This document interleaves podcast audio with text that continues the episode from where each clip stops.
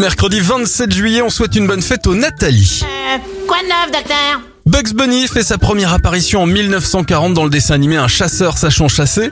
Et en 1990, la deux chevaux tire sa révérence.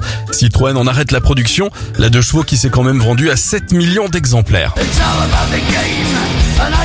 Les anniversaires de stars, ceux qui suivent le catch, ont reconnu la musique de Triple H. Il a 53 ans et ça fait 47 ans pour Taïk Chris.